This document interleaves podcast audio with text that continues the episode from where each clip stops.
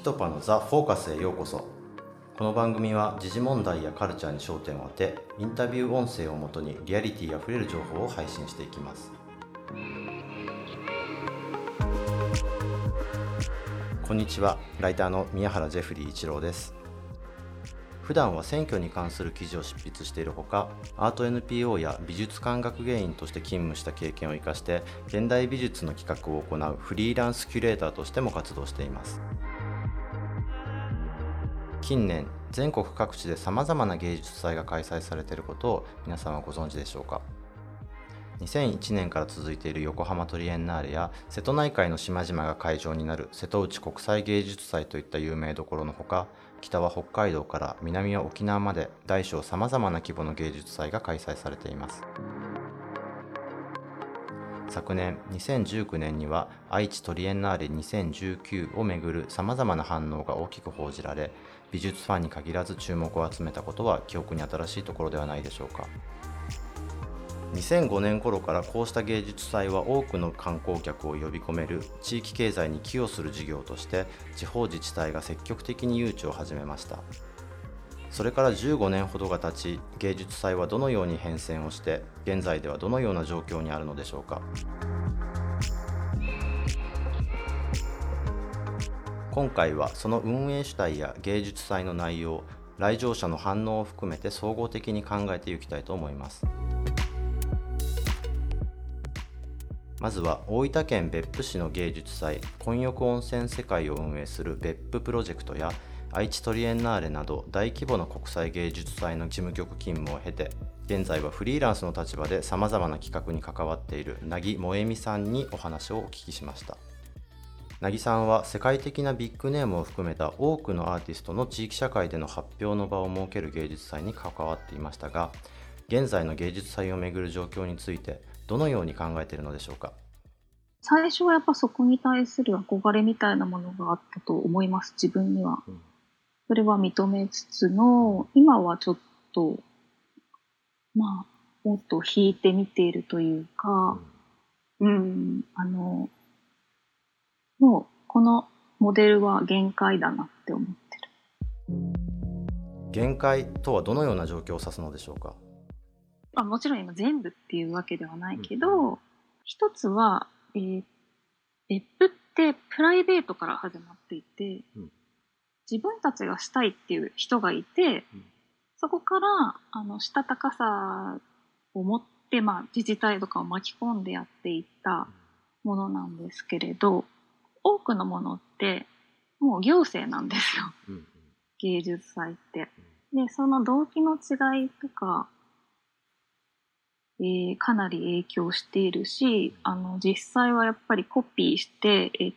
と まあ北川さん南條さんみたいなねあの会社が、まあ、そこを受注してアーティストを入れていくみたいな。でまあだからあの、80年代まであった箱物行政みたいなものが、一回は90年代になって、えっ、ー、と、なくなっていったんだけど、今、あの、芸術祭っていうソフトが、えっ、ー、と、ソフトになりきれずに箱物行政みたいな感じで支配を始めていて、で、えー、スキームは手元に残らないで、やらなければならない。2年に1回来るからやらなければならない。3年に1回来るからやらなければならないっていう、もう、なんかサイクルに入って、それがもう、なんだろうな、限界に来てると思います。他の自治体での成功例を真似て作られた企画をアートディレクターの北川フラム氏が代表を務めるアートフロントギャラリーやキュレーターの南條文雄氏が経営する南條アソシエイツといった実績のある企業が請け負うというパターンで芸術祭が量産されそもそもの動機が不明になっているものも少なくないようです。ここでは限界に来ているという表現を使っていますが収録後のやり取りで芸術祭のモデルは一定の利益をもたらしてきた一方でここ10年でその役割を終えたという表現の方が凪さんの思いに近いと補足をしてもらいました。より多くの人たちに現代美術に触れる機会を提供したことや観光資源として地域経済に貢献してきたことは非常に大きな成果であったけれども芸術祭を支えるシステム自体が時代に合わなくなってきているのではないかという問題意識です。芸術祭のモデルに無理が生じることによってその中身が確一化していると凪さんは言います。それはどういうことでしょうか？自治体が作ったそのお金の枠に同じ会社がアプライして自治体も実績があるところを取っていくので同じ会社が作った芸術祭が地域にいっぱいあるみたいな感じになっていたりとかあと今吉本吉本興業がすごく入り込んできているのでこれはあの演劇の方もそうなんですけれど指定管理制度っていうのを使って、えー、っとその施設自体をかなり自分の経営方針に近いものにしていったりとかコンテンツをすごいファインなアートの部分からもうちょっとすごい商業的な部分にうっすらうっすらスライドしていったりとかということがあるので、えっと、まあ、資本の力でっていう話でですけど、あの、ちっちゃいところはどんどんどんどん下がってきて、既存の大きい企業がどんどん幅を利かせてるって感じを受けます。まるで大型ショッピングセンターが地域の商店街を駆逐するかのように大資本によって確一化して商業化が進んでしまった芸術祭モデルですがそんな状況でも凪さん自身は大規模な芸術祭事務局から離れたとはいえ地域でのアートプロジェクトに現在まで関わり続けています。地域に関わらないとダメなのかとか、まあ、なぜ地域に関わろうとするのかっていうことはだんだんとそれが分からなくなって混乱しながらも走っているんですがやっぱりただただ大切なのは私別にアートファンではないのですけれども、えっと、やっぱりアートに希望はあると思っていてそういう選択肢がある世の中であってほしいって思っているんです。そういう美術に触れたいとか美術に救われたなっていう人もいるっていう状況が担保されることかな。うんだからアートが人を救う可能性があるっていうことはまあ絶対だなとして、だからその可能性があるっていう状況を消さないそれがない未来があったら困るな。私はちょっと困るかもなと思っているので携わり続けてる。なぜ関係あるか説明するとすれば今ここにいるから大切にしたいな。小さい生活一つ一つが集まって世の中ができているからあのいきなり大きいことは言えないので、えーと、自分の近くの地域にそういうものがある、それが自分の生活の潤いにつながるっていうことを思っておりまして、はい、芸術祭の事務局内での実務という高い能力が求められる一方で経済的には厳しい仕事を凪さんが続けている。そのモチベーションはどんなところにあるのでしょうか？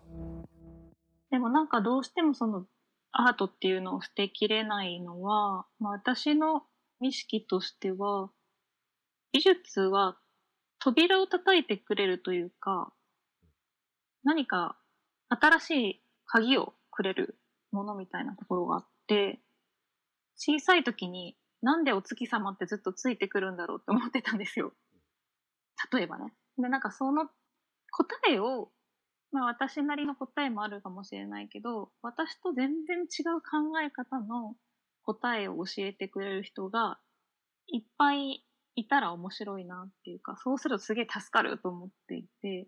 でそういうのを、これをやっていると、そういうのに出会えることがあるのが、すごい楽しいんだろうなって思います。だからまあ、お金にならないなと思いながらも、ついついやってしまうんだよな。なんか本当は他の仕事、普通の仕事に、で稼いで生活しようとか普段すごい思ってるんですよ。この仕事や、全然やめたい、全然いつでもやめたいと思ってるんですけど、でもやっぱそういう、まあ楽しさがあるっていうことを教えられる人が世の中からいなくなってしまったら、すごくそれは世の中にとって損になるかもしれないし、そのスキルをもうここまで磨いてきてしまったので、そういう方法で、まあ世の中に、いや、まあ役に立つってわけじゃないけど、そういう方法でお金を稼いで生活するのはまあありだなっていうふうに思ってますね。うんかつての箱物行政のように似たような企画が乱立してしまった地域の芸術祭ですが独自性を持った企画で地域に根ざした取り組みを続けている組織も数多くあります。横浜市で開催されている小金町バザールもその一つ。横浜駅から京浜線各駅停車で3駅離れた大岡川沿いに位置する小金町は非合法の売春が行われていた売春街いわゆる青線地帯として有名な場所でした。2000年代前半から中盤にかけて売春宿の一斉摘発が行われゴーストタウン化してしまった街を横浜市などが中心となって盛り上げるべく始まったのが小金町バザールです。そんな小金町バザールが今回のテーマに掲げたのはアーティストとコミュニティ。これまでずっとアーティストとコミュニティについて考え続けてきた小金町バザールが改めてこのテーマを選んだ理由はどんなところにあったのでしょうか？小金町バザールを運営している NPO 法人小金町エリアマネジメントセンターでキュレーターを務める内海淳也さんに話を伺いました。えーとですねまあ、実際そのアーティストとコミュニティって言葉になったのは一転してるんですけどもともとその小金町バザールの準備を始めるのが例年1月ぐらいで企画書を上げて、まあ、文化庁とかその助成金を取るための申請書を出すので、まあ、その時に仮のタイトルをつけるんですけどその時についたのがもともとアーティスト・イン・レジデンスとコミュニティの偶話っていうものだったんですよ。でそれは、えーと、今年の場合はディレクターの山野が決定していてで小金町バザールって毎年やってるんですけど横浜トレーナーの、まあ、3年に1回は結構大きく、まあ、来場者数とかも増えるっていうのが見込まれてるので結構テーマ設定とかディレクターがやったりとか2017年と2014年はゲストキュレーター外部から入れてやってたりしたんですね。で去年の段階で、まあ、2019年のバザールが終わった時に、えー、と次は自分でやるからってこうディレクターの強い意志を久しぶりに感じたので、まあ、ディレクターに山野に任せようということになっていました。小金町エリアマネジメントセンターのディレクター山野慎吾氏は1990年代から自宅のあった福岡でアジア各地のアーティストを招き一定期間滞在して作品を制作するいわゆるアーティスト・イン・レジデンスを先駆的に実践してきた人物です。その中で彼が感じていたやっぱりアーティストとコミュニティっていうのはなかなか結びつかない、うん、でレジデンスっていうのがそれの機会になるんじゃないかっていうのでレジデンスをずっと手法として使ってるんですね。でレジデンスの場合はやっぱり作品だけがあるんじゃなくてそこで作ったアーティストがいてアーティストを入り口に、まあ、アートに触れることができる。でそれをまあ街づくり街中でやる展覧会でやることによってよりこう混ぜていけるんじゃないかっていう魂胆があります、もともとは横浜トリエンナーレが7月の3日から開催で3か月ほどだったんで終わりが10月の11日で分かんないんですけどえーと、それに合わせて公演上バザール開く予定だったのでその3か月間の間に候補アーティストと今いるレジデンスアーティストで、まあ、参加意思のある人たち全員を回せた展示をやって、まあ、レジデンスで、えーと、展覧会をやるってどういうことなんだろう、まあ、街の中でレジデンスをやるってどういうことなんだろうっていうのを改めて問い直すっていうことをやろうと思っていたんですね。単に美術作品を展示して見せるだけでなく小金町という町に一定期間滞在したアーティストが住民と交流する中で制作した作品を見せることによって作家本人の人間性に触れつつ作品について制作者本人と語ることができるという環境を生み出すことでより深い鑑賞体験につなげることが狙いの一つとなっています。ただし今年に関しては新型コロナウイルスの感染拡大の影響で海外からアーティストを招いて地域に滞在させるといった取り組みがいつも通りにできるわけではないようです。小金町バザール今回の場合はあくまで新作を作るでどうにか展示をするっていうことなので、まあ最初はアーティストがそのレジデンスだとやっぱり来るっていうことが非常に重要なのでアーティストもそれを目指してまあ応募してくれてたんですけどそれが叶わなくなった時にやっぱりもう何もできないみたいな感じになってたんですよ。でそしたらまあいろいろそのアーティストによってまあ個別にずっとその対話を繰り広げて展開していってまあじゃあ今改めて自分たちの場所を見直すっていうのもいいんじゃないのっていう、まあ、レジデンスとしては違う文化圏に来た時の刺激とか今まで触れてないことに触れるっていうのがあるとしたらそれ自分たちのところでできないのかっていうのをまず提案してみてで興味ある、まあ、移行できるプランがあればそれをちょっと変えてみるで例えばアルゼンチンのアーティストが彫刻を作って送るなんていうと輸送費がすごいかかってしまうのでそういう何が結局レジデンスの成果として重要見せるとして重要なのか、うん、向こうで作って送るんだったら他の展覧会と変わらないしレジデンスとは言えないと思うので、それだったらじゃあアルゼンチンの中旅してもいいよっていう感じにして、向こうの中でレジデンスみたいなことをしてそれをまあどうにか映像にしてこっちで見せるとかっていうのは大体案とかは今まだ絶賛作ってる。対話中あと2か月あるので絶賛やり取りしながら作ってます。まあレジデンスで呼ぶ必要があるのかみたいなとこからみんなでこう話してて、来ないアーティスト・イン・レジデンスという新たな挑戦がどのように可能になったのか。小金町バザールの海外アーティストが出品する第2期での展示を楽しみにしたいと思います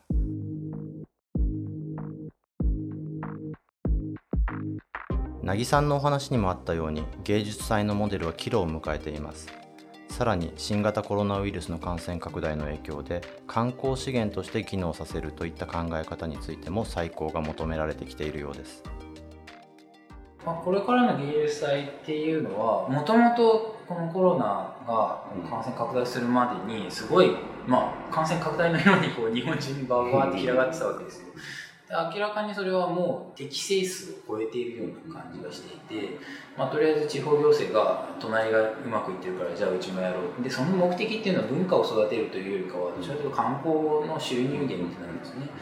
でまあ日本でのモデルとなっているのが新潟の第一の芸術祭とかあとはまあ同じところが仕掛けてますけれども瀬戸芸ですね。でそういうのが今国内の移動でさえ結構厳しくなっている。でえっ、ー、と小金町の場合は今回第2部の国内のアーティストのレジデンスで移動もしますけど他の、えーと、レジデンスのその全国のミーティングみたいなオンラインでこの前やったんですけどやっぱり地方はもう国内でも呼べないっていう感じですよね。やっぱりあのその地域住民の人たちの反応っていうのが都市と全然違うみたいなとこあって。でそうなるとやっぱり芸術祭を開くって言ってもその外からのまあアーティストもそうだしお客さんも見込めない中でどう運営していくのかっていうのはやっぱり問い直されてるんですね。レジデンスもそうだしなんでわざわざ海外のアーティストを呼ばなきゃいけなかったのか。でそのアーティストにとってそれは海外の移動っていうのはどういうメリットがあるのか。で逆に何を虐げてしまってるのか。でやっぱりそういうことをアーティストと話してやっぱり国内にやっぱり改めて目を向けた方が面白いかもねっていう話もしたし、国際交流の名のもとにお金を取ってたりするからやってるんだったら結局中身が何なのそういうものを改めて問いただされている。それはレジデンスもそうだし芸術祭もそうだなとは思って去年とかから思っていたことではあったので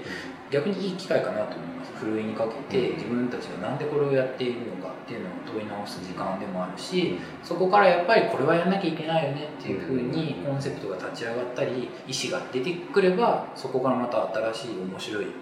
この飽和状態から抜け出したものっていうのは出てくるなとは思っています。これまでは来場者数が芸術祭の成果を評価する大きな指標となっていましたが人を集めることそのものが感染リスクの拡大につながってしまう現状でそれでも芸術祭をやる意味は何なのでしょうか？そもそも他の分かりやすい指標みたいなものがない中でやってきた改めてそこがまたひっくり返ってしまったっていう、ね、実際に来場者数がもう測れなくなったってだからこっちとしては交通網なんですけどね。ですよねっていう。そうだから実際のところ、まあ、小金町では1万人ぐらいしか来ないっていう感じですけど、だトリエンナーレとか他の美術館の多く来るような展と比べたら全然少ないんですよ。ってなった時にやっぱりあそこってしょぼいよねって思われたものが、みんな均一になった時に、あれあそこって若手アーティストがいろいろやってて面白いものが見れるところだよねっていうふうな認識に変わってくれるのはすごいメリットだなと思います。だからやっぱり来場者側も、そういうところに足を伸ばしてみようとかあの美術館が作った権威あるこれが美術ですって歌われてるものよりかはもうちょい身近に感じられて、よくわかんないことやってんだけどでもなんか面白そうとか自分のその生活の中に取り入れられそうな視点とか、まあ、生活の態度とか。やっぱりそのマスターピースって言われたものは技術がないといけなかったりするのでそういうのを一気に取り入れようとは思わないんですけどやっぱりそのこのなんか作品があって鑑賞者がいて鑑賞者が眺めるっていう感じなんですけどやっぱりレジデンスでやってる現代アーティストの若手の作品っていうのはもう少しそのアーティストも自分たちの手法とか、えー、コンセプトとか定まってない状況なので探り探りやりながら実験してるのでそういうなんか実験する態度コロナになってそのコントロールされてるものの美意識みたいなのがすごい強くなっちゃったんですけどそういうとこから少しこう遊びで外していくようなよく分かんないけれどもチャレンジしてみるみたいな精神っていうのをあの感じられる。で持って帰れるような場所だと思うので、まあ、そういう芸術祭の在り方みたいのを打ち出しながらやって、えー、重要だと思ってもらえるかなと思います。新型コロナウイルスの感染拡大によって芸術祭の内容そのものについてこれまで以上に注目が集まるチャンスにもなりうるというお話でした。アートが人を救う可能性にかけて地域と芸術のより良い関係を模索してイベントや展覧会の形でさまざまな現場で新しい芸術祭の在り方を提示する人たちがいます。芸術祭に足を運びの際にはそんな人たちの存在に思いを寄せてみるとより深く作品やイベントを楽しめるのではないでしょうか。小金町バザール2020アーティストとコミュニティは第1部は9月11日から10月11日まで第2部は11月6日から29日まで開催されています。凪萌美さんが関わっている小川智彦さんの調査企画木の船の浮かぶ頃人々が見ていた京都の風景を思うにつきましては小川智彦さんのノートをチェックしてみてください。今回は地域とアート2020芸術祭の現在をお送りしました。お相手は宮原ジェフリー一郎でした。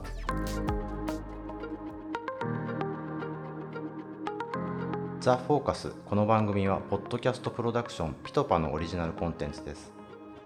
番組の感想リクエストは詳細欄の URL よりお待ちしています。それではまた次回お会いしましょう。